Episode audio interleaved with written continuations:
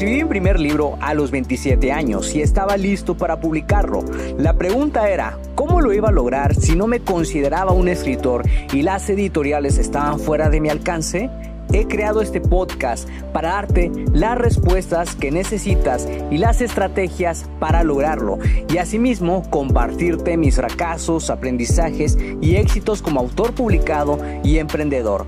Si tienes un mensaje que compartir con el mundo y quieres convertir tus conocimientos, ideas e historias en un libro que la gente lea, sígueme mientras construyo una vida de la escritura. Mi nombre es Checo Martínez y bienvenidos a Vivir de Escribir.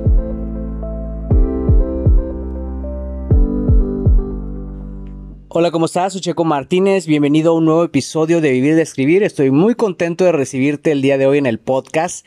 Y hoy quiero platicarte de algo que tal vez a ti también te haya pasado, porque seguramente también tienes una vida muy ocupada, como, como todos, y en algún momento del día piensas que no puedes con todo, piensas que, que haciendo tantas cosas vas a perder de vista los objetivos que tienes que cumplir en este caso y que vas a dejar de lado las actividades realmente importantes, porque fíjate, muchas de las veces vivimos en un mundo donde las actividades del día a día pues están a la orden del día y hay muchas cosas que son urgentes, pero usualmente perdemos de vista lo que es realmente importante que es aquello lo que nos va a ayudar a mejorar como personas, nos va a ayudar a, crear la disciplina, a tener más constancia, de manera que podamos cumplir esos objetivos.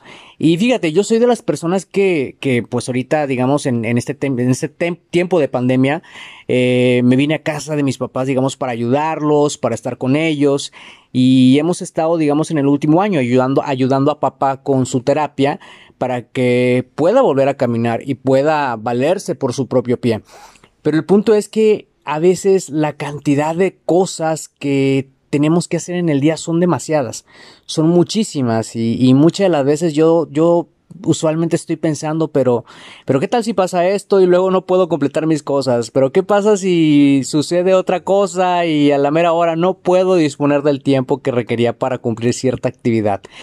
Pero fíjate que, que algo de lo que me ha ayudado mucho es la constancia, pero en un principio carecía de ella, porque muchas veces piensas que por estar haciendo estas actividades con las que obviamente tienes una responsabilidad moral y una obligación moral como, como, como persona, como a lo mejor como en tu caso como esposo, como esposa, eh, como hijo, como hija, dependiendo de la situación en la que te encuentres, pues muchas veces eh, es digamos como que piensas que vas a dejar de hacer lo importante. Y esto también pasa cuando estás en un empleo, porque yo cuando era consultor también fíjate que, que mi labor como consultor era documentar todos los procesos de la empresa y buscar buenas prácticas para ayudarlos a mejorar en ese caso.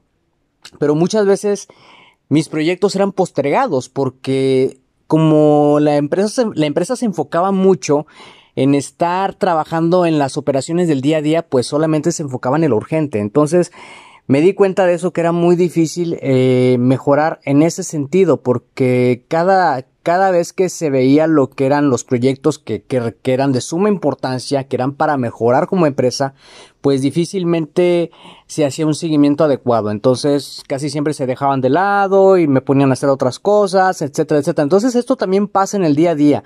Como a veces estamos sumamente sumergidos en las actividades, perdemos de vista los objetivos claros que tenemos que cumplir y por ende no llevamos a cabo esas pequeñas actividades que si las repitiéramos día por día cumpliríamos los objetivos.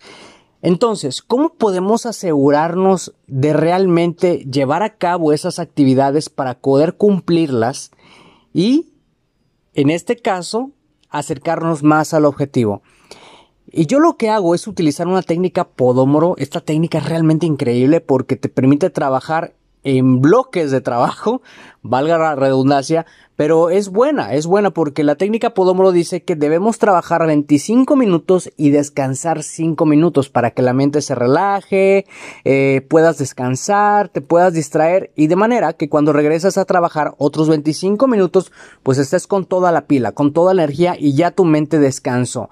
En este caso, fíjate que esta técnica de los 25 minutos de trabajo y los 5 minutos de, de descanso se aplica mucho en la escritura porque a veces Mira, escribir es un trabajo sumamente intenso, es súper intenso. Entonces, a veces la mente necesita descansar un poco, ¿sí? Porque el flujo creativo durante esos 25 minutos, pues está trabajando mucho, estás bien, bien, bien concentrado.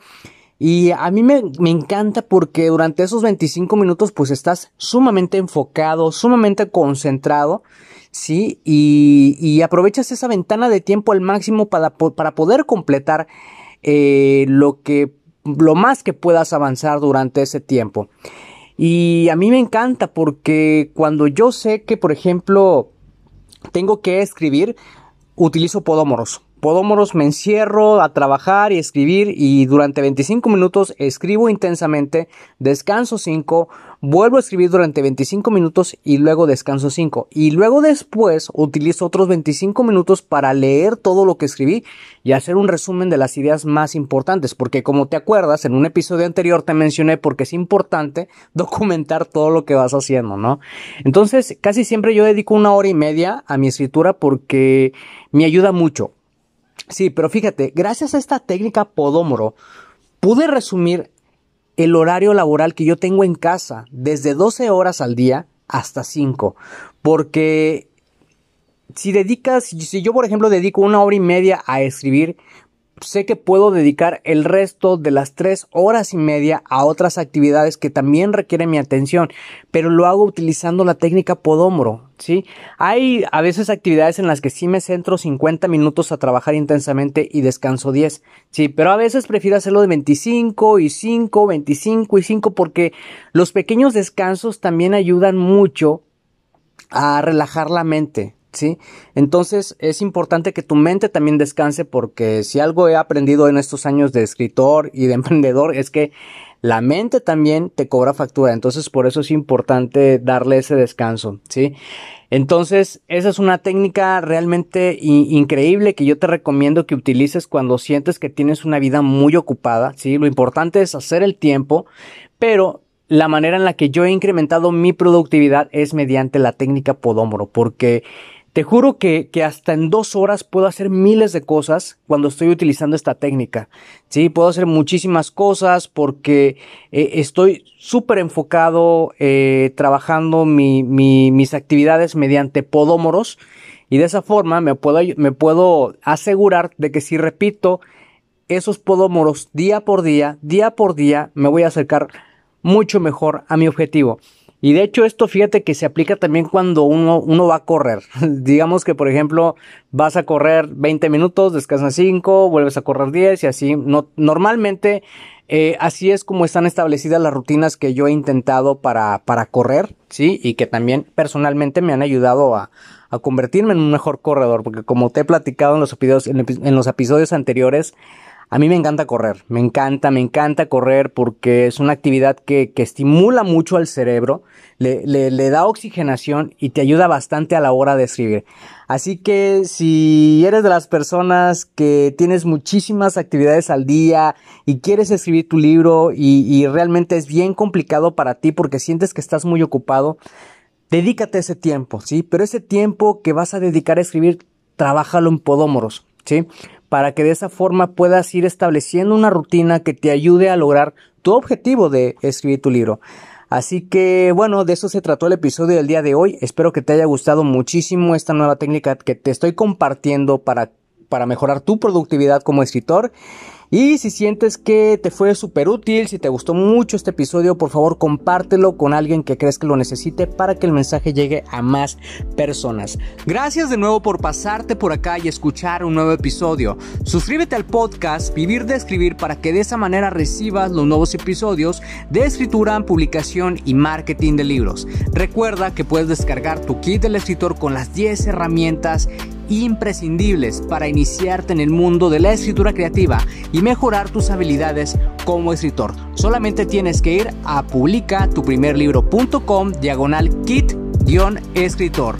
Soy Checo Martínez, esto fue Vivir de Escribir y te veo en el próximo episodio.